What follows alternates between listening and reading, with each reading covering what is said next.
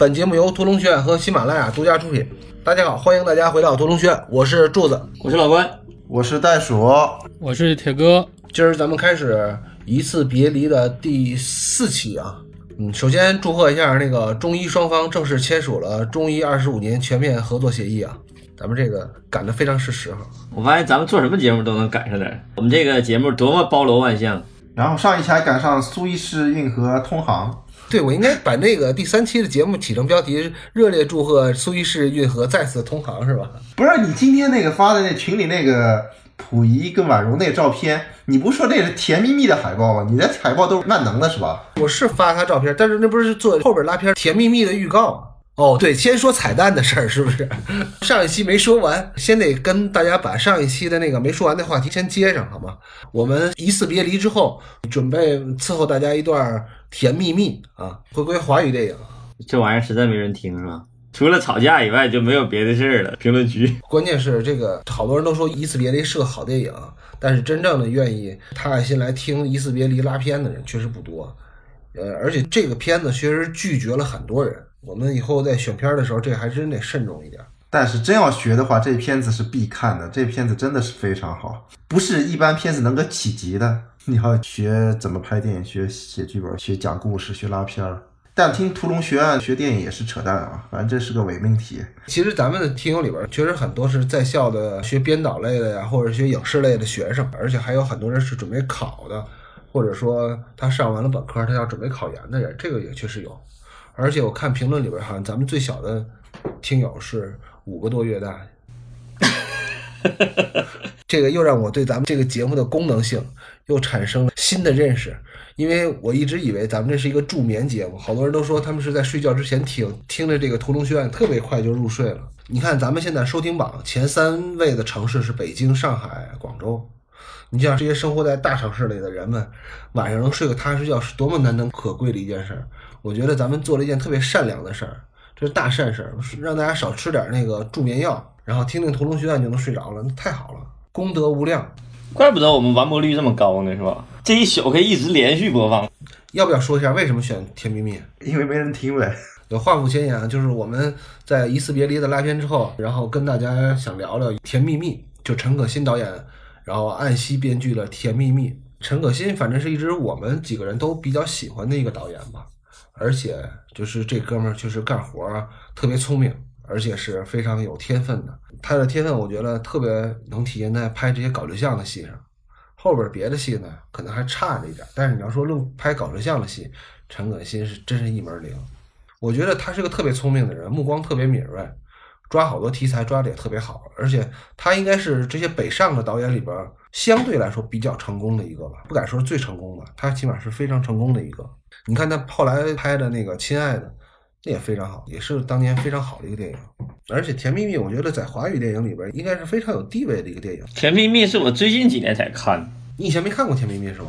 以前没看过，完了头几年看了一次，我觉得挺好的，但是不知道怎么聊啊，得先研究。为什么当时选《甜蜜蜜》也没说？不就是因为实在没啥听的吗？回归华语电影嘛，完了 找来找去找《甜蜜蜜原来柱子一直想要北野武，》但啊，想来想去，连北野武更没人听了。更没人听了。姜文的电影你们没那个？姜文的电影你没法聊啊，姜文都是铁杆粉，你说完了之后大家都不高兴，弄得大家都不愉快，干嘛呢？就跟一次别离似的，你好容易弄一个片子拉片儿，但是大家弄得都挺不愉快的，没必要。别，你为啥骂姜文啊？你找姜文好的呀。我没有要骂他，但是我觉得姜文很多听友应该都接受不了中肯的说法，这有可能。因为姜文确实，我觉得他的水平可能没有他名声那么高吧。其实北野武要说接受程度，也没有那么多粉丝来看啊。对，因为你在豆瓣上看一眼北野武的电影的观看过的人数，你就能发现，其实就几十万而已，十几万有的电影，甚至有的电影就几万，就哪怕北野武的成就非常高的电影，也就那样。所以老关都想拉那个《大话西游》了，是吧？不是大话西游，我要去拉《喜剧之王》或者是功夫。看的人多。对，因为我们做拉片嘛，还是得有一个观众基础。首先，这个观众大家应该都得看过这个电影，然后觉得这个电影不错，然后才会想着来听我们节目。因为我们的节目毕竟是寄生在人家原来的电影之上的。如果这个电影本身的受众面就很小，或者它的电影质量本身就不高，或者说它的争议性就非常大，那我们再聊起来就非常费劲，收听率也高不了。争议性大也没事儿，比如说小丑，不是因为小丑本身那年就是一个热点。好，咱们回归正题啊，还是得把眼前的这个一次别离弄过去啊。呃，咱们上次说到了瑞茨在纳德家辞职了啊，然后下一场戏就是二十六分四十二秒到二十六分五十秒，这应该是个过场戏，就是瑞茨带着闺女坐公交车回家。然后接下来的一场戏是纳德在银行工作的时候，瑞茨的丈夫前来应聘，瑞茨的丈夫和纳德约好了，第二天就来上班。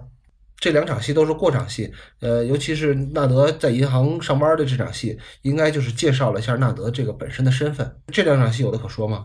这个女保姆走啊，这是片子当中第三次出现公交车站这么一场戏。其实就跟我们之前说的一个小点，就是法哈蒂导演习惯性的，或者他在这个片子中间的一个观念，就是需要通过公交车站来转场时间，一上公交车站就转天了，这是一个小点。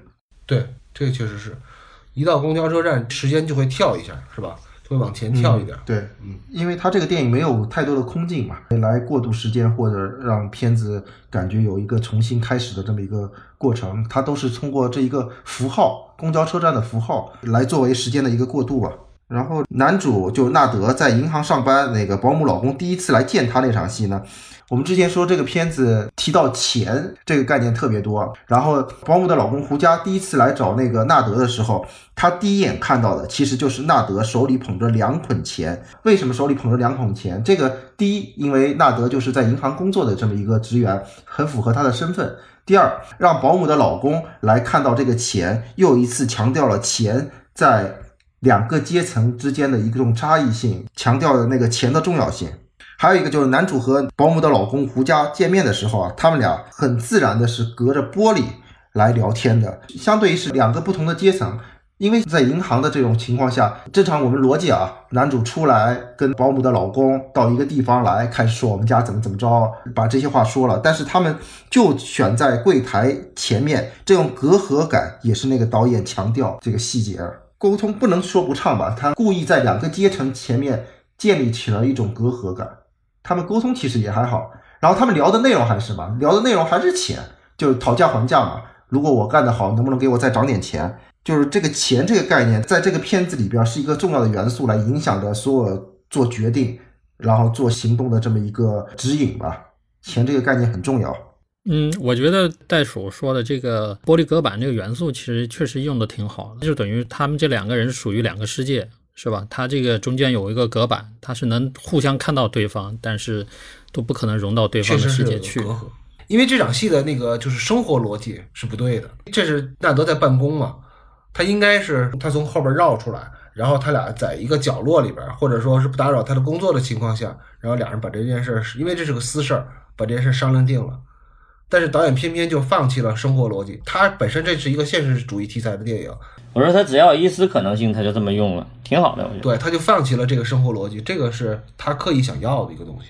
而且他这种利用吧，就虽然是咱们这种所谓的，就表面上看好像不合生活逻辑，其实也是因为我们拉片以后仔细去想这些细节，你才能发现，哎，好像不是很符合逻辑。其实第一眼看下去，好像并不是那么的突兀啊。他这种设计其实并不是很突兀，就是说在实际生活中也是能遇到这样的情况。也符合这两个人的身份。反正他把那种概念吧，他要想强调的，或者是他要想植入在这个里头的那些信息，标签式的信息，他就很巧妙的或很自然的就放到一个现实的环境当中去。其实这两个人的心态都是很焦急的，一个很焦急的找到工作，一个很焦急的找到那个保姆。所以两个人在玻璃墙前面很简单、很简略的把这个对话说了的话，其实是挺符合当时那个情境的。当然了，可能更礼貌一点哈，更应该是出去好好聊一下。但是这个焦急感其实挺符合这个戏的。所以咱们那个综合一下，他这场戏里头的那些元素啊，他就是在一个钱的地方在谈钱的事儿。在一个大厅人来人往的很嘈杂的那么一个环境里头，又很焦躁的是两个男人这不同世界之间的一个交流。他把这些标签和元素，他能想到的全都往里放了，而且这个其实就凸显出他其实这个导演的能力了。这场戏其实我看的时候还想到一场戏，就你们还记得那个在说《少年的你》里边，呃，就是周冬雨跟易烊千玺两人最后在监狱里也是隔着玻璃那个两人一个对话。那场戏。但那场戏他虽然也是隔着玻璃，是怎么样把他们两个人融合在一块儿的？是玻璃里能看到自己的倒影，也在这个玻璃里，相当于两个人又不在一处，又在一处。这种处理方式就是《少年的你》里边的那种处理方式，但这个片子它就采用这种处理方式，就两个人就隔开。我们还想到那个小丑里边，小丑去找他妈的档案的时候，去警察局，那隔着栅栏拍小丑那边是有栅栏的，用一个广角能清楚的看到前面的栅栏，但是拍档案管理员那边是没有栅栏的。这就是我们如果通过戒指隔开说话的。两方的时候有各种处理方式，让观众能够感觉到他们两个是不是统一的，是不是在一面的，或者两个人是被隔开的。这个其实你仔细去拉片分析，那你可能会能感受到，但你有时候你看不见，但你感受到了。对，其实，在这个电影里边，就是法哈蒂在后边咱们也会说到，他有好多特别细腻的小心思，哪怕他没有刻意去强调的，但是他也会把这些线索都埋一下。还有扯开另外一个话题啊，就是那个保姆老公，他其实，在那推销员那部电影里边，他演的是一个知识分子那种形象，就同一个演员吧。那里边形象就是头发很茂密，但这一个片子你看，就是像老老郑在第一期说的，对伊朗男人的刻板印象就很油，就是那个头发有有点谢顶啊什么，这个造型他其实是刻意做出来的，这种底层人民的头发就很随意的这么一剪，就落魄感。就全都出来了。通过这个发型，因为同一个演员，你在下一个推销员里，你就能看到完全不一样的气质在这个演员身上。那也有可能是到了推销员的时候，他已经非常有名了，所以他就比较注重自己的形象，去植发了。这三十万的电影，他他拿不了多少钱。其实我觉得这场戏还有一点让我印象特别好的，就是刚才袋鼠说这个这个场景设计其实特别好，这个点就像我们写戏一样，或者是我们拍戏一样，选择一个好的场景，这个其实是很重要的。就同样的戏发生在什么环境下，其实是能出戏的。哎，我觉得这个导演最高明的一点，不是他选了一个好场景。而是他在选择了一个这么好的场景的环境下，还那么克制，这个是这个导演特别牛逼的地方。我是感觉，这个环境他选择的特别准确吧，但他并没有专注于处理环境问题，他把所有的专注力还放在人身上，还是放在人的戏身上，这个很难得。就是一般新导演或者是没有那么呃怎么说呢？有些特别灵的导演会选择这些场景啊，会耍起来。但这个导演没耍，这一点是我觉得太难得了。比如说刚才袋鼠举那几个例子，一个是小丑啊，还有那个什么少年的你，其实上那就是典型的他遇到一个好场景就耍起来了。尤其是少年的你，其实我还想到了《肖申克救赎》里还有一场，就是图书馆那个摩根弗里曼和那个安迪俩人在一块聊越狱的时候，在那个图书馆里头聊嘛，那个也就特别自然嘛。但是咱们可以想象一个反例，就是也上映你，就是柱子提到那个开场那个看朋友跳楼那场戏。他那个戏就是拍拧巴了，就是好不容易他选择了一个特别优秀的场景，然后表现这个外部冲突特别强烈的外部冲突，咵跳楼哈，但是恰恰这个导演忽略了那个对人物的塑造，你就感觉这个戏是拧巴的，这个人物。如果要是这样被霸凌的一个人物，他就不应该在这个环境下做出那么样的一个反应，给他一个跳楼死的一个小女孩给他盖上衣服。就有的时候吧，当你选择了一个优质场景的时候，你能不能克制住自己这个欲望，不去耍，或者说你耍的过程中耍的准确？当然你耍的很准确，比如说后边那场玻璃对照那个，他就耍的特别准，特别好，你就拍案叫绝。但你如果要是耍大发劲儿了啊，就会有的时候就是矫枉过正，其实也不太好。这个导演这个克制能力，看到后来好几个点都是，这个点特别难得。这个值得咱们注意，我觉得。其实法拉第好多优点，就是特别好的优点，其实特别适合陈导演去学习。啊，对对对对对，你这个反例举得好。基本上我们现在看到的法拉第的优点，都是陈导演所欠缺的。他俩是个特别互补的。我没有贬低谁的意思，只是说法拉第的这种，首先他能设计这些细节，然后其次呢，又不张扬自己的细节，不会对自己的设计感到自鸣得意的这种情况。这个就是特别难得，其实真的，你本身是一个聪明人，而且你知道自己是个聪明人，而且你也知道自己做了很多聪明的决定，但是呢，你又没有对自己的聪明的决定感到欣喜若狂、洋洋自得，那这个就是太难了，真的，这个不是一般人能做得到。嗯，就是一个特别自省的人。这场戏里还有一个重要的伏笔，就是保姆的丈夫在跟。纳德来讨论那个钱工资那个数字的时候呢，纳德说，呃，他需要帮自己的父亲来处理自己父亲大小便失禁这个事儿。然后这个点其实埋在后面是在医院那场戏，保姆的丈夫知道自己的妻子前两天在纳德他们家干活，干的是帮他的父亲来处理那个大小便失禁这个事儿的时候呢，是更加引起他生气跟愤怒的这么一个点，这算是一个小的一个埋伏在里边。好吧，这场戏说完了吧？加快点节奏啊！到了下一场戏啊，这不这俩人已经约好了，瑞茨的丈夫准备要是来上班了。到了二十八分十二秒到三十二分五十一秒，这是比较长的一场戏啊。瑞慈的丈夫并没有能如约前来上班，为什么呢？因为他被债主抓走了，所以瑞慈只能再次顶替她的丈夫来上班。而瑞慈在纳德家工作的时候，瑞慈的女儿帮忙扔垃圾，但是却把这个垃圾袋给弄破了。瑞茨只得赶紧收拾残局。他在慌乱中疏忽大意了，没有及时的锁门。纳德的父亲，也就是老爷子，自己就溜出去买报纸了。而这时候，瑞茨则冲出了大楼，赶紧要去找回这个老头。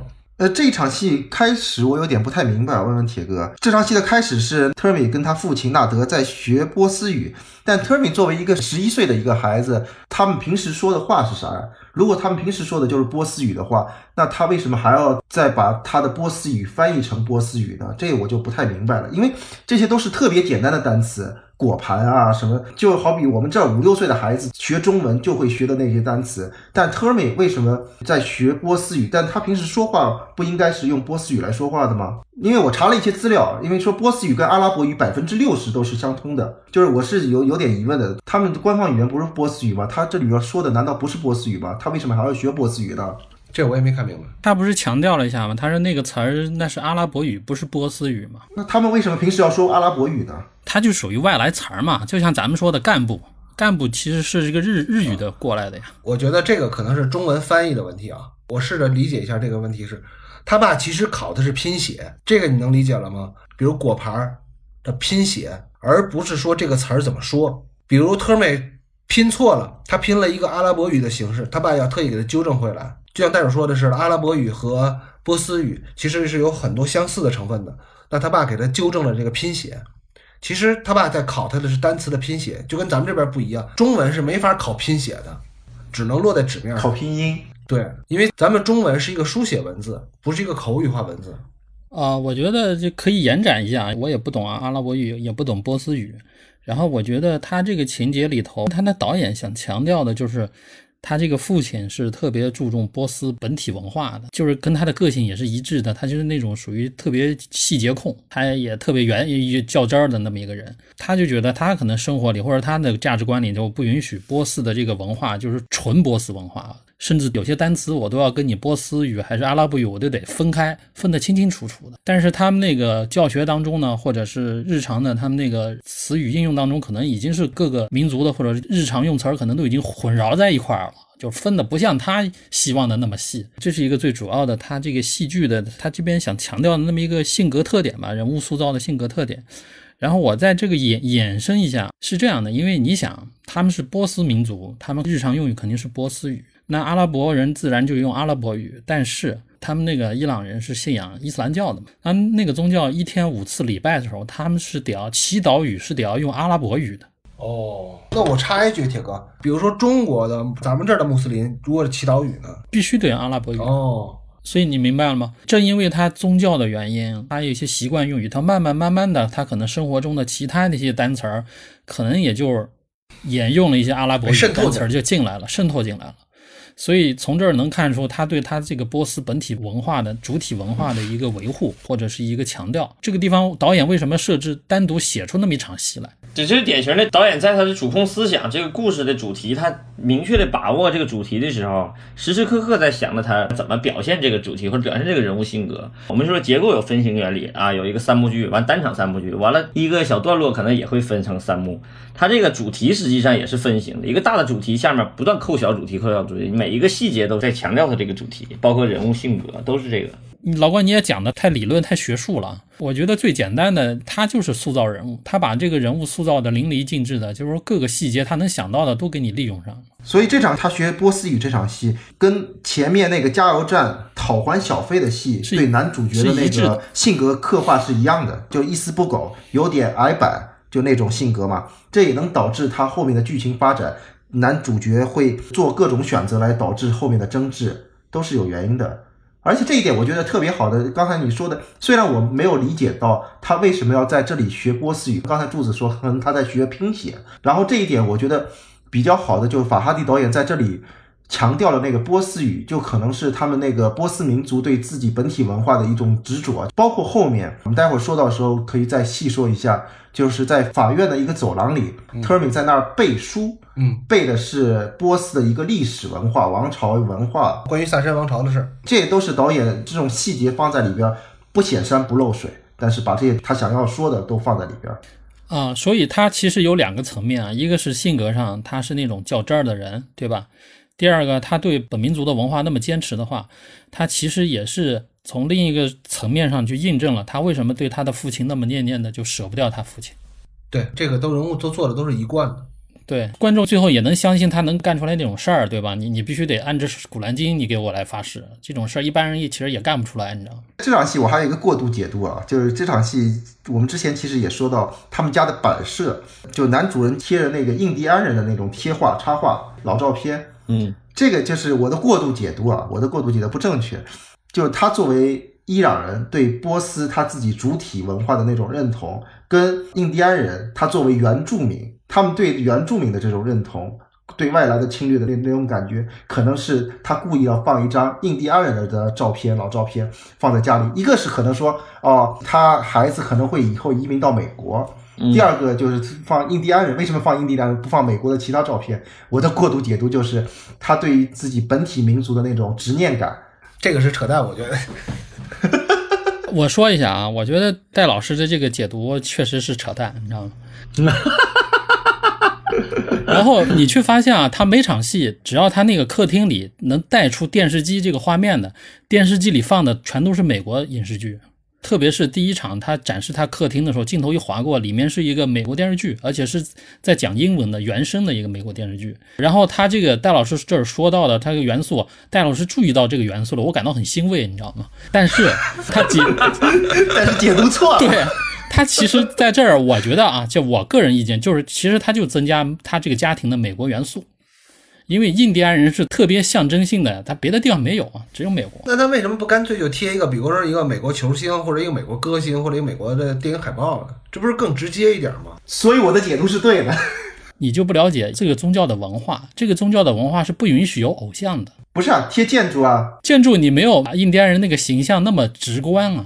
因为我细想，我说为什么贴个印第安人？一个是美国元素嘛，肯定是。我觉得他这个贴的是这个印第安人应该是反美元素，而不是美国元素。扯会儿蛋，然后往下走吧。其实刚才咱们聊了这么多，都是这场戏的最开始的那个阶段，就是瑞茨还没到纳德家来。其实真正的这场戏的最核心的点是后边，也就是瑞茨和老头儿还有他自己家的孩子独处这一天所发生的事儿，也就是老爷子走丢了。因为我们知道这场戏的老头走丢了是整个这个戏最重要的一个原发点，我们叫激励事件嘛，就是因为这件事儿，老头走丢了这件事儿，然后造成了这个保姆。被车撞了，然后流产，后来就因为跟纳德的这个争执开始了这个故事嘛。所以说这个事儿是典型的一个激励事件。他有了这个激励事件以后，引发了一个他们两个争吵，然后幕高潮，然后开始进入第二幕对抗嘛。所以这场戏是一个非常典型的一个激励事件的一场戏。但是这场戏特别有意思的一点是什么？我为什么觉得这场戏是整个这个戏里最核心的一个剧作技巧，而且导演特别精彩的运用了？因为这场戏是反常规的用法。我看完这场戏以后，我就觉得哇，这个用的太厉害了。我就仔细琢磨他这怎为什么觉得厉害？因为从理论上来讲啊，主情节的激励事件是一定要在荧幕上发生的，对，是一定要拍出来的。咱们想象一下，这是麦基的理论哈，但是这麦基理论我觉得是对的。这场戏的主情节实际上是纳德和瑞茨的这场官司嘛，这两家人之间的官司嘛，然后导致了这个外部这个动作，就是他跟他媳妇儿离婚这个动作。这个比较少见的是，他这个主情节这个激励事件。不完整，我也明白你的意思了，就是说，呃，在主情节上，也就是纳德和瑞茨这个打官司这个情节上，第一个情节点的激励事件其实是没被拍出来，是被这个导演给省略掉了，是吧？或者说是推迟到了幕高潮啊？那这符合剧作原理吗？它不符合呀，我觉得这个不符合才是最有意思的嘛。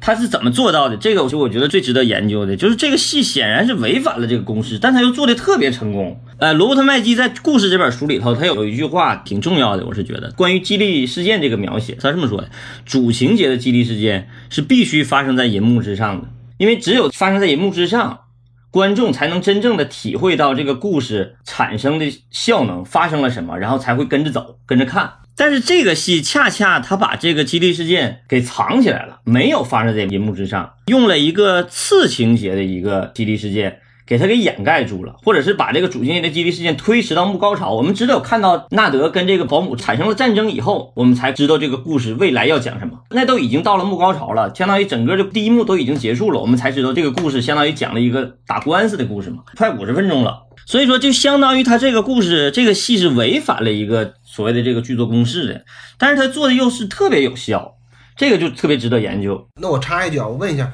那你认为的主情节，咱们也刚才说了，就是纳德和瑞茨这两家人打官司，那你认为的次情节是什么呀？我觉得这次情节就是保姆和她丈夫他们家人遇到的事儿。整个故事看完知道，她其实面临了很大的经济压力，比如说她被债主催债啊，还进监狱了。这些次情节她都藏起来了，她都没直接写出来，都藏起来。但是我们知道，这是一条非常重要的情节线，因为她没有这个情节的话，她是不足以支撑这两个人的动作的。到底是怎么做到的？我是觉得导演用了特别重要的四个方法，我给大家分享一下我的理解啊。第一个，我觉得这是一个典型的一个伏笔和分享式的激励事件。激励事件往往就可以有主动性激励事件，或者说可以是被动性的。比如说主动性的，就是这个人我突然之间发现一个什么东西，我要干一件什么事儿；或者是被动型的，比如说突然中彩票了，或者是这个人一下把谁给弄死了。这是被动型的激励事件，还有一种激励事件的处理方法就是伏笔和分享式的。这个场戏是典型的一个伏笔和分享式的那个激励事件。比如说，就是老人不见了，老人走丢了，这是一个伏笔吧。然后紧接着他就把分晓告诉观众，原来这个老人去买报纸，然后过马路，然后他的隐藏方式特别好，他不是单纯的把这个伏笔给藏起来了。我们现在能看到的所有的都是分晓嘛，他不是单纯把这个伏笔给藏起来了。我们知道这个伏笔和分晓的高级用法是什么？就是当一个伏笔和分晓成功设置以后，那第一个分晓就会成为第二个组合的伏笔。举一个最简单的例子啊，就是这个老头儿突然不见了，这是第一个伏笔。然后在楼下发现老人过了马路买报纸，这个就形成一个分晓了。然后这个时候报摊上的老人过马路就成为了下一个故事的新的伏笔。哦，对吧我明白了，我明白你的意思了。然后下一个分晓就是厨房里头惊慌失措的保姆和公交站站都站不住了，那就是分晓了。公交车上就晕了，我们就发现他是怎么处理这个伏笔和分晓的关系。他做了一个套线式的伏笔和分晓，然后他把中间那个最重要的分晓和伏笔给埋起来了，把这个偷偷给盖住了。但是光有这一条是不足以完成他这个任务的。他还有下一个方法，下一个方法就是用了一个特别好的一个移情效果，他把这个视线视点从这个保姆的身上移回到了这个纳德的身上。也就是说，在后边的戏里边，观众是没有在跟着瑞茨，也就是这保姆的视角去体验这个故事，而是观众进入了纳德的视角。大家没有看到瑞茨是怎么被车撞了，然后怎么身体上遭受了痛苦，观众的情绪是跟着纳德走了。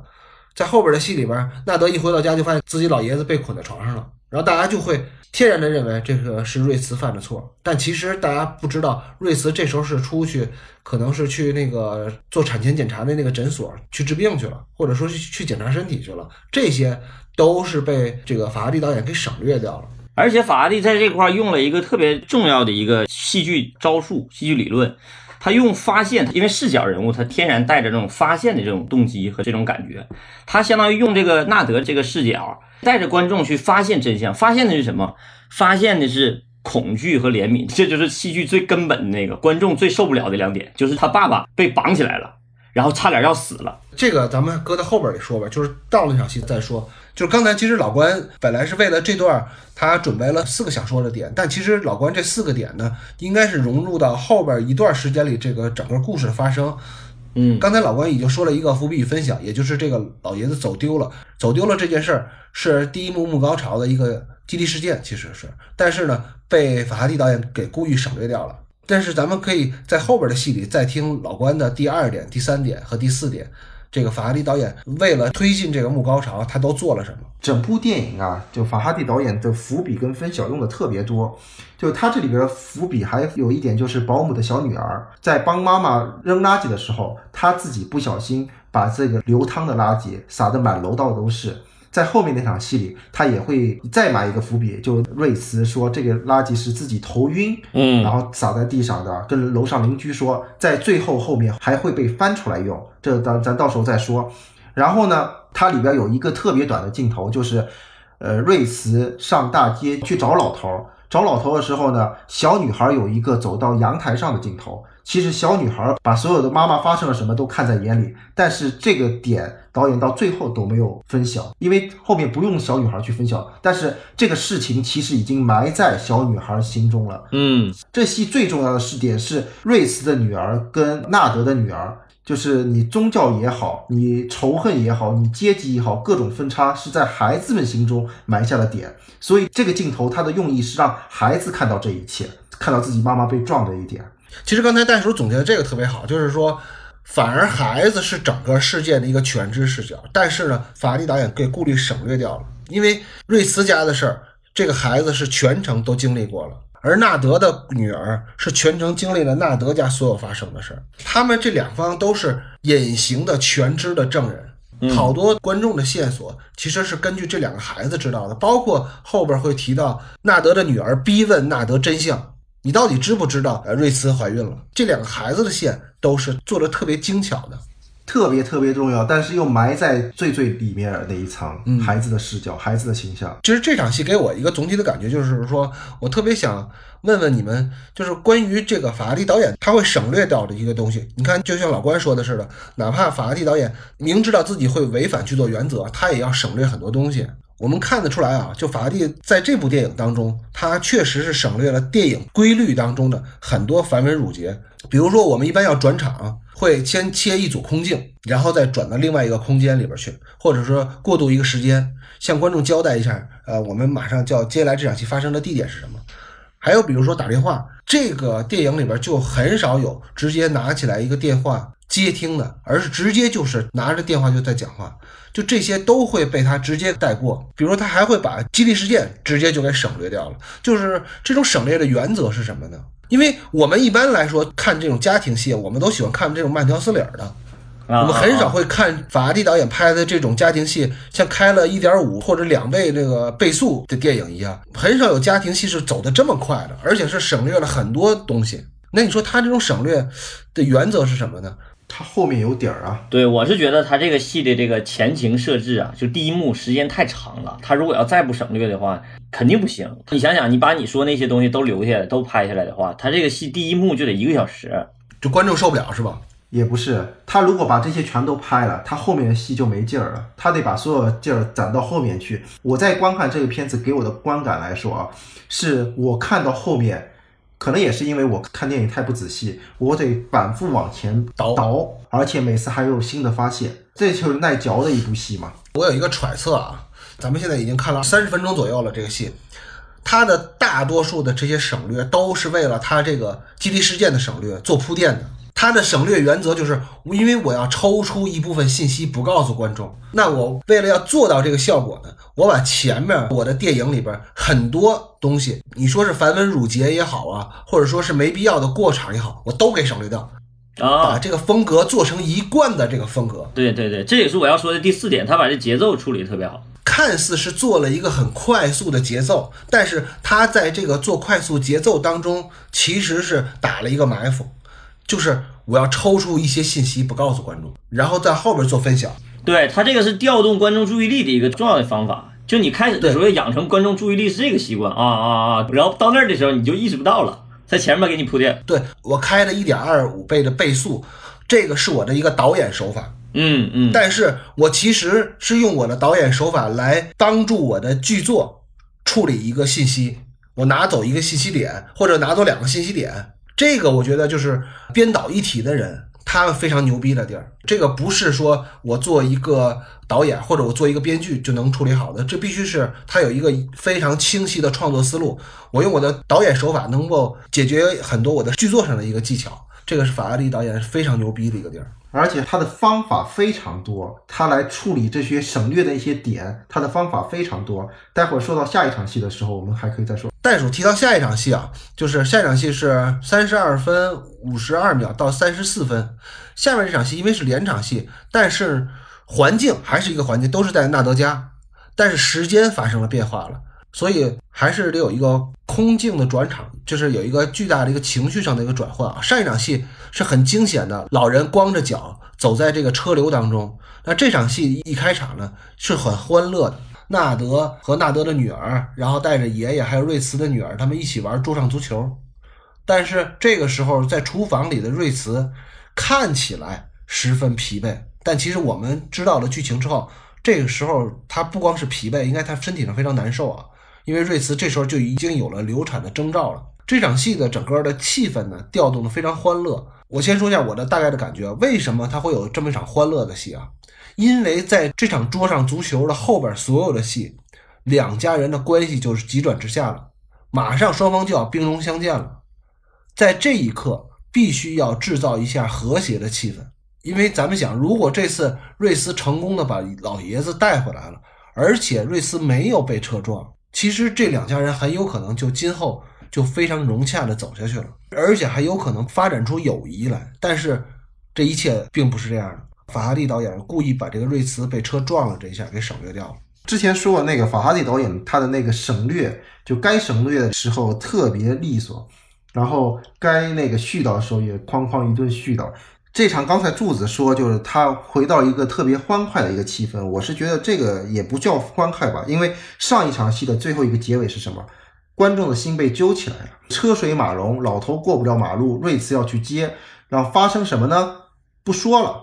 然后特别紧张的一个气氛，车笛狂按。然后下一场戏的第一个镜头是一个大特写，桌上足球特别激烈的在那儿交战。这其实是把一个气氛就如德芙般丝滑的就转到了家里这场戏。这个转场就动接动非常好，气氛很热烈。通过这种特别激烈的玩跟欢笑，把刚才的焦虑完全就化解掉了。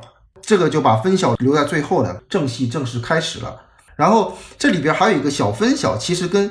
后面一场戏的公交车站，然后保姆特别难受那个分晓是一样的。在这一场，保姆先是不舒服，给了他一个镜头，在那儿休息就难受，跟后面公交车上别人给他让座晕倒，这是是加长的两层。其实导演不是用了一次说保姆难受，是强调了一下，强调了保姆的难受。嗯，但其实这儿导演故意给观众做了一个歧义，因为他把瑞斯被车撞了给省略掉了。大家会认为这个瑞斯是因为自己是本身是孕妇，然后又做体力工作，她这个时候是劳累，而不是流产的征兆。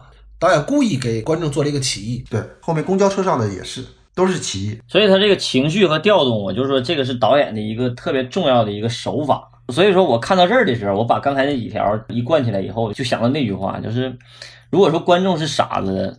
演员是疯子，导演编剧就是骗子的话，我觉得这个序列的戏就是看出这个导演，我操，这个骗术之高明，叹为观止。这不是谁都能骗得了的这些招就你怎么着把观众情绪带走，然后把观众的疑问带走，把那个重要的信息点藏起来，不让观众去想，这个不容易做到，很难做到的。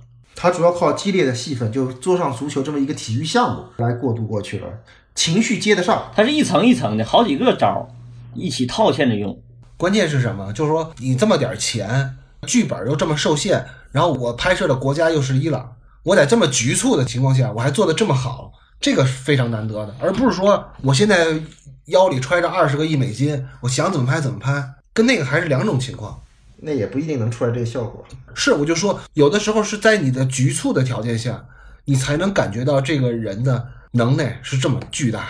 哎，其实你们都说他那个呃控制情绪啊，导演控制信息这块的能力有多强？我觉得就是你纵观这一个序列吧，他从小女孩的保姆到他们家进门开始，就是那种哎，你老公为什么不来啊？对吧？然后他那种窘迫的那种状态开始，后面就设计那小女孩开始去玩那个老头的那个氧气罐去了。他其实那个地方就开始有紧张感、有悬念感进去了。反正我看的时候就是觉得，我说那别小女孩别把那老头给弄死啊！他那种在那个调那个忽高忽低的那个，那老头儿这一会儿气憋上了，一会儿气，他那个时候就已经开始把观众的情绪往紧张的情绪上走了。然后接着他开始洗地毯，开始各种的那个毛躁，是吧？然后他女儿帮着他忙，结果还把那个垃圾袋给弄洒了。他妈很辛苦的、很累的时候，他女儿又出问题，还得给他女儿去换衣服去。但凡有日常经验的人，你会感同身受，你知道吗？你那种情绪就会传递到观众身上。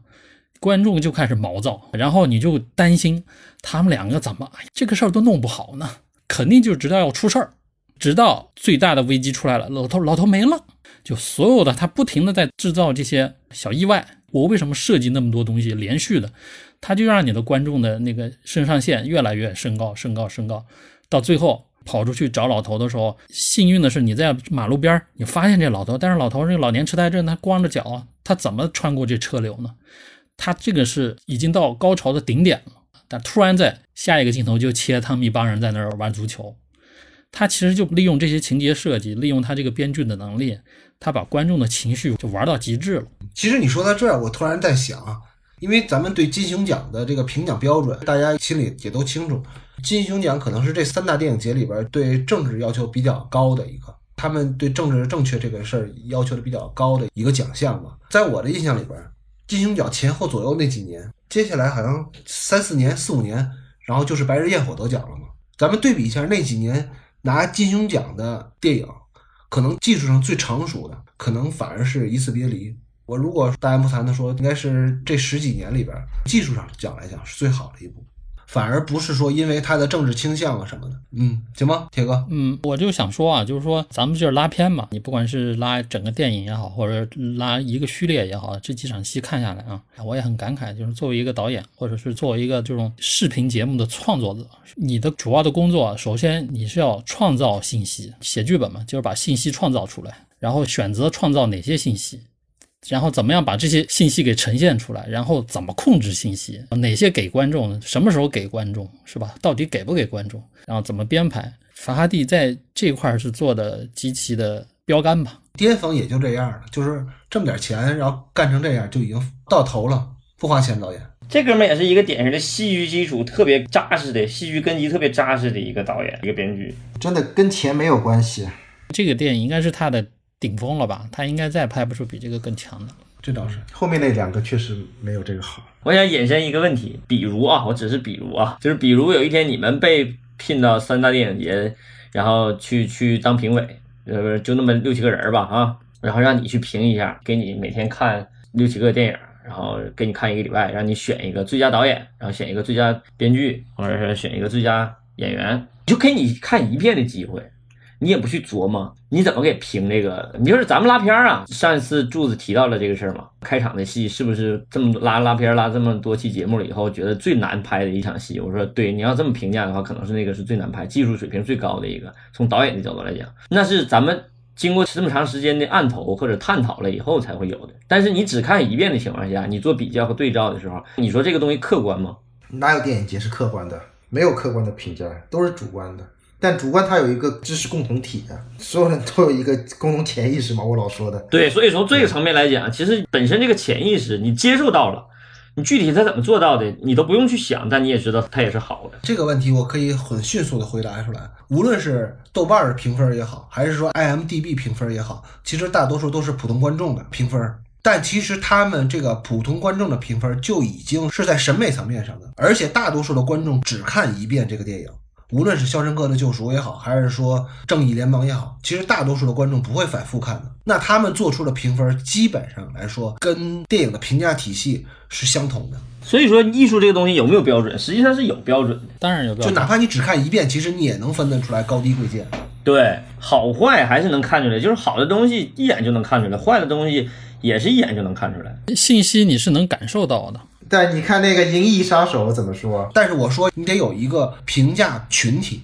对，咱们就是带有歧视性的来说，如果一次别离给一个相对来说视听经验没有那么丰富的人，或者说他就不爱看这种絮絮叨叨电影的人，在他们的观念里边也没有多好。这个评价体系的标准，然后再有这评价人群到底是谁，这个都非常重要。所以电影节本身就是这个行业里面的那个专业人士在评判，你没有见到哪个电影就说拉一帮大街上的普通观众，你去决定这些大的奖项，对对对对对。说句不好听的，就是。这还是一个精英群体的评价，它不是一个大众群体的评价，这个是没办法。就跟你大众选择一个总统，可能就选择一个那样的出来，但是你的精英群体去选择一个你的领导人，可能就不一样了。大众可能会选择一个不会开船的人，没有开过船的人去当船长。但是精英群体就不会这么选择，这是最简单的。但是大众的那个选择权也有啊，它体现在票房上啊，对吧？但这部电影的票房也不会高啊。那肯定啊，电影的票房你分怎么看？他最后拿了两千万回来，他的投入是三十万。说绝对值，你不能说性价比。绝对值跟类型有关系，你本身这个类型是不可能挣大钱，你换大明星也很难挣大钱。票房榜跟你的那个评价体系榜那是绝对两个榜单。对咱的票房榜都是五十多亿的，都是什么电影？好吧，这个都就说多了。下一场戏啊，到了坐公交车这场戏，三十四分零一秒到三十四分三十六秒。刚才咱们也说过，就是法拉利导演是非常懂得省略和剪辑的凌厉的一个人。就是法拉利导演在这部电影里边呈现出来，他剪辑是非常凌厉的一个人。但是在这场戏，他偏偏用了一个特别长的一个镜头来表现瑞斯和女儿坐公交车回家，但是在车上，瑞斯感觉到有点眩晕，然后在别人的搀扶下坐到了椅子上。这场戏只有一个镜头，但是咱们知道法拉第是一个在剪辑上特别凌厉的一个人，尤其在这部电影当中呈现出来的。但是他在这场戏里用了三十多秒，只拍了瑞斯不舒服的这个状态。其实这个时候，如果说是视听经验比较丰富的观众，其实在这时候就应该有所察觉了。这个就是导演在给观众做提醒。当然了，这场戏也还是像以往的那个戏一样，法拉第并没有交代这是瑞斯是来上班啊，还是坐在回家的公交车上。这应该就是回家的那场。但你要说上班也是可以解释的。这就是这个导演的厉害之处。我在笔记上还写，如果瑞茨啊上公交车后身体不适，如果这场戏没有，可不可以？因为这部电影里边凡事都有交代，但是又不明说。这部电影一大特点，所有事情都有交代，但不明说。但这场戏如果没有，可不可以？我觉得是可以的我觉得就太简略了。啊，那就得上一场得长点儿。上一场那个瑞斯在厨房里边那个拿凉水洗脸那场，那个情绪是不对的，他是这两场戏情绪根本是不一样的，程度也不一样。他上一场的话，你就是洗脸那个，他只是说，哎，老头他找着了，心里踏实放心了。然后这一场他在公交车上倒下来，就说明他整个身体已经扛不住了。他不管是因为什么原因，不管是因为他可能买掉的那个信息，还是说他整个这一天下来的劳累，加上碰上那些事儿，他身体已经扛不住了。他是两个层面的事儿。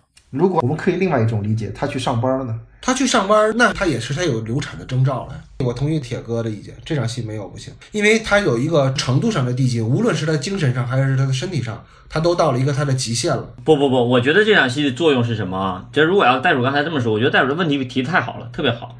就是从情节推进来讲，这场戏的意义其实不大。但这场戏为什么要三十秒而不去切？你们说刚才提到这么长，其实我觉得更重要的作用是什么？是给观众提供一个重要的回味。因为我们想到这个故事到最高潮的时候，得到真相的是这个保姆自己告诉西敏，相当于直接直抒胸臆，直接告诉观众了。得到这个信息的时候，实际上观众那个况味感或者观众那个震撼感是很强的。但是那一块的空间又非常狭小，这一块你有这个况味感，所以这个戏深可能也是在这儿。虽然说没有这个不影响剧情哈，其实你不影响剧情，但是你没有这个可能就是会少了很多况味，这个确实。而且从节奏感上来讲，它有那么一个尾巴，它其实这一个序列，它那个情绪前面一直都是很紧张的，让保姆哎在公交车上那么三十秒，整个节奏就缓下来了。所以它前面通过那个压迫、压迫、压迫，到最后就像一个乐章一样，有一个很圆满的，或者是有一个比较长的节奏的一个尾音一样。所以整个这个序列的故事，它圆满的就讲完了。它应该是还有一个节奏上的考虑。对它有一个情绪的传承，但是我一直你们在聊这场戏的时候，我一直在看啊这个女演员的表演。我觉得有的这个人啊，就是天生当演员的料，有的人天生当不了演员。比如这场戏让袋鼠就没法演，因为观众就看不出来我怎么睁一下眼，然后闭一下眼，然后显得特别困、特别倦怠，然后最后把眼睛闭上了，然后坐在座位上。你说这场戏让袋鼠怎么演？一直闭眼也可以。一直睁眼也可以，没区别。我我可以通过我的皱眉来表现。只能靠微表情是吧？就看不见袋鼠的是睁眼还是闭眼，这场戏它是用近景，你到我这就用只拍眼睛就可以。就变成实验电影了。拍你就必须是实验电影。这场戏说完了啊，下一场戏啊是三十四分三十七秒到三十五分十七秒，瑞斯来到纳德家上班，他恰巧在楼道里遇到了邻居大妈，而他无意当中说出口的是，他因为头晕，头一天把这个垃圾弄洒了。这是虽然是个小过场戏，但是这个段落将来会成为对他极为不利的一个证据。就是从现在开始啊，他现在为了未来做伏笔，因为他这个后边是一个法庭戏嘛，这些人物都将会在未来出场，所以他开始在这儿埋那个关于这案子的伏笔了。嗯，到了下一场戏啊，下一场戏是第一幕的最后一场戏啊，在三十五分十八秒到四十六分二十七秒，是非常长的一场戏啊。嗯，这场戏是纳德下班去接特美放学回家，当他们进屋之后，被眼前的这一幕就给惊呆了。这时候，老爷子俯卧在地上，而且一只手还被绑在床头。而此时，这个老人呢，已经昏迷不醒了。就在父女二人抢救这个老人之际，瑞慈和女儿这时候才回到纳德家。纳德当然非常愤怒了，他指责瑞慈把老人绑在床上，自己离开。而脑子已经不清楚的纳德，这时候开始就是有点怎么说呢？思维混乱了。比如他开始指责瑞茨偷了家里的钱，而且俩人为此激烈的争吵起来。最后，纳德确实他手上有动作，连推带搡的把这个瑞茨弄出了自己的家门。跌倒在楼梯上的瑞茨被邻居扶了起来，他带着被惊吓的女儿离开了。而另一边，给父亲洗澡的纳德。这个时候也是悲愤难平，最后他趴在了父亲的背上哭了。这个段落呀是第一幕的结束，也就是说第一幕结束在四十六分二十七秒，这也是整个幕高潮。对我们看得出来啊，法拉利在做故事的时候是有明显的欺骗性的手法的。老关说的第二点不就是这个视角的变化吗？他是从瑞茨的视角展开的这个故事，但他故意忽略掉了第一个激励事件，就是。瑞斯被车撞了，那么瑞斯为什么会出去？他是去干什么去了？这个又是被法拉第在这场戏省略掉了，或者说是故意跳过了。其实这个跳过是将来反转的点，因为在目前只是在纳德的视角看来，也就是这个观众的视角看来，大家都会对这个瑞斯这个角色产生道德上的质疑。我们看到的结果就是你把老头绑在床上，然后你自己出去了。观众不知道他去干什么去了。这时候观众在想，不论你干什么去，不论你有多急的事，你也不能这么干。你差点把这老头给弄死，对不对？其实这种手法算不算一种就是不可靠叙述呢？其实我觉得也是。如果您没有听过，就是我们讲这个不可靠叙述呢，您可以付费购买我们的第四十六期节目《绅士们下》的讲解。这段呢，我们就不再赘述了啊，特别精彩，欢迎付费。我真正想要问的一个问题就是说，为什么法拉第会设计这么一种结构？我自己有一个想法，就是说，《一次别离》这个电影啊，本身它就是确实是一个婆婆妈妈的一个家务事儿的一个戏，就是家庭剧。但是呢，呃，它又不是一个像咱们法制频道放的那种普法栏目剧一样，它不是要给这个家务事儿评断是非的，它也更不是要讲什么中产阶级都是坏人啊，或者低收入群体都特别可怜啊什么的。我觉得他想展现的是一幕人间悲剧啊。就是这个悲剧是没有是非的啊，咱们先说好了这个，所以他在第一幕的时候塑造了一个加着双引号的，就是道德有瑕疵的低收入的妇女的形象，而他这么做其实是为了要在第三幕让瑞慈的道德做升华，完成瑞慈这个角色最丰满的塑造。我现在也在想啊，塔哈蒂导演，因为他是编导一体嘛。所以他这个创作过程，那肯定是不像咱们平时的那种创作，它是割裂的，是吧？编剧是编剧，导演是导演，导演拿到剧本以后再创作，他肯定是所有的环节都在他自己脑子里进行化学反应了。我自己个人浅见啊，觉得他在写这种故事的时候，他不会说理论先行，我是要按照那种框架或者是那那个去写，他可能是为了情节、为了节奏、为了那个人物的这些设置，最后成片完了以后，咱们回过头去分析，拿老关那种理论去套啊，没准能给它归纳出来。所以说知易行难嘛，所谓知易行难，就是你这个东西你理解它，或者是你看它好，或者分析它都容易。但是你让你从头做一个，这个不是谁都能来的，这个就是天才才能做出来的东西。不是不是，这个东西是我觉得这是学习的。比如美国人老说咱们偷技术什么的，但确实是在偷技术。但是你怎么才能偷技术？你得懂技术。首先我在国外买一辆特斯拉回来。然后咱们做反向工程，然后把它给反向逆向研发，叫逆向研发。这个其实拉片就是逆向研发，那你的学习就是这个。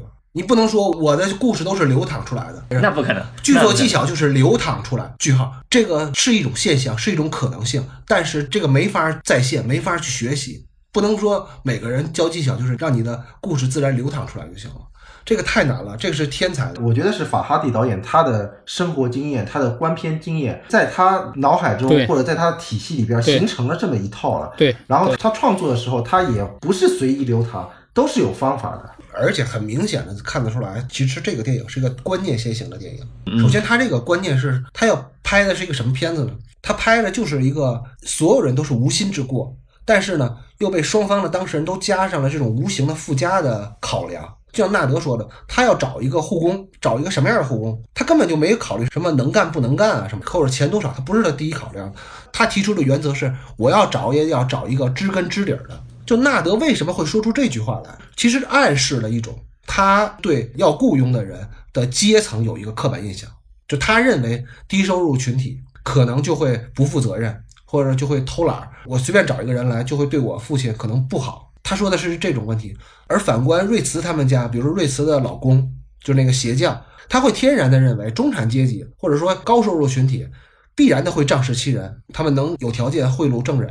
贿赂法官，或者说他会认为法官会倾向于那些高收入群体。沆瀣一气，这个我觉得就是这个社会累积的问题，双方阶层都会对对方不信任，或者说这种刻板印象，才导致了最后这出悲剧。这个肯定是他创作的初衷，然后他才会写这么一个戏出来。嗯，我后面还说到，作为导演制作这个片子、拍摄这个片子的时候，还遵循了道格玛九五。嗯，真的，我把道格玛九五又一条条翻出来对照，他可能也有这个观念。呃，他不用无源音乐，他都用有源的音乐。为什么同期声都是聒噪的，天天就在吵，都在闹？这个后面再说吧。这场戏我是觉得最有意思的就是他突然之间跳了一场特别繁琐的开车的回家的戏，这就是视角转换，就是前面那么多省略，但是他为什么要把开车这场戏拍出来？其实这场戏看似没有什么太大意义，也就是接孩子啊回家，但是我觉得他处理的特别好的一点就是这个时候带入这个视角特别重要，他要带着观众走，重新回到自己的家里头，然后重新发现发现了问题，然后开始进入一种新的一场戏，这个处理就比之前那个节奏要完全不一样，因为他这场戏他特别重视嘛，他们如果没有这个感觉，直接开门推门进，或者直接敲门敲不开门，这气质一下就没了。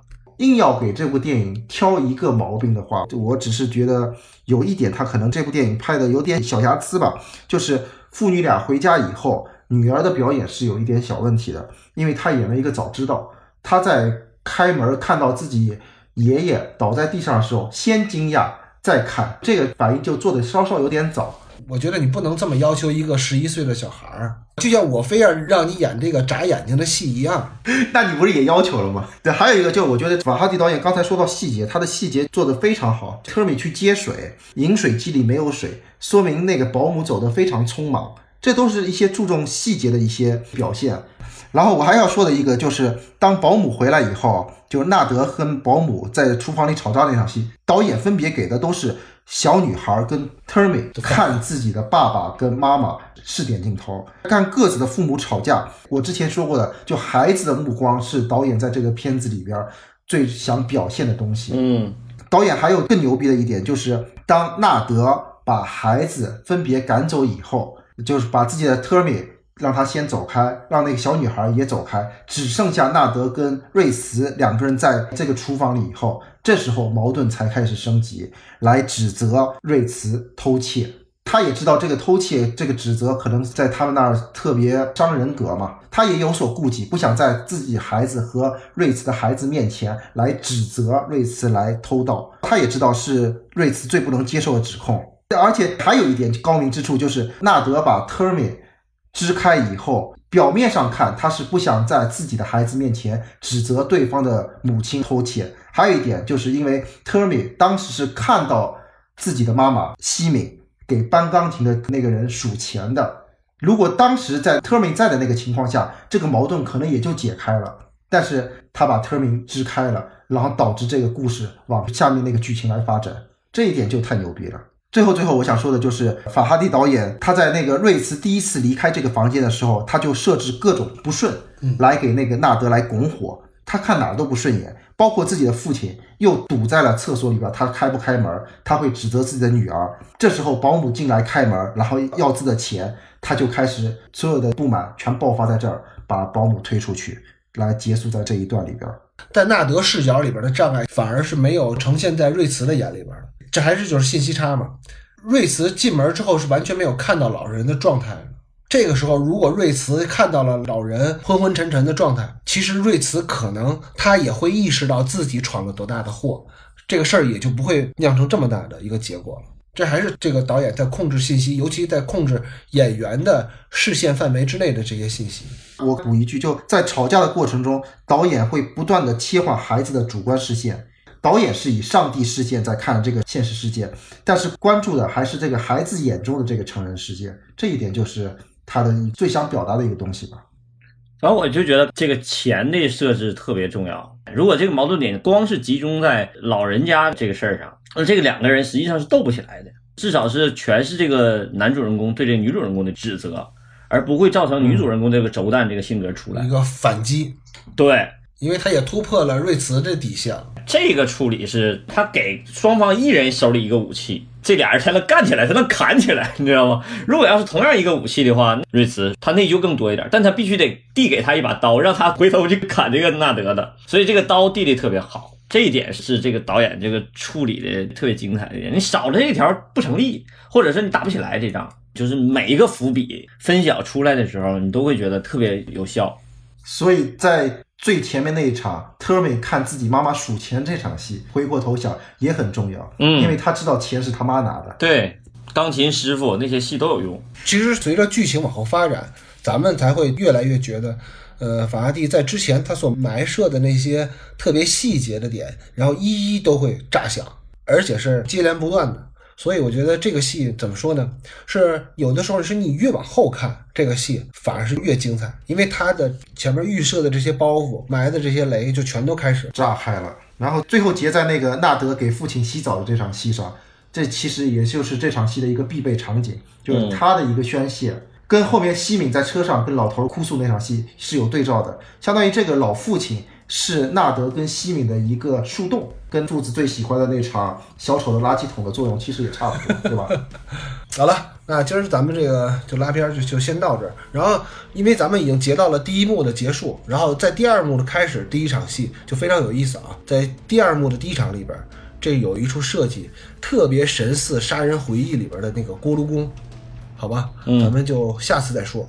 今天的节目咱就到这儿。如果不是特别给您添麻烦呢，就帮我们评论一下这个音频。然后，如果您没评价过我们的专辑，麻烦就帮我们评价一下专辑，好吧？谢谢大家，下期见，拜拜，再见。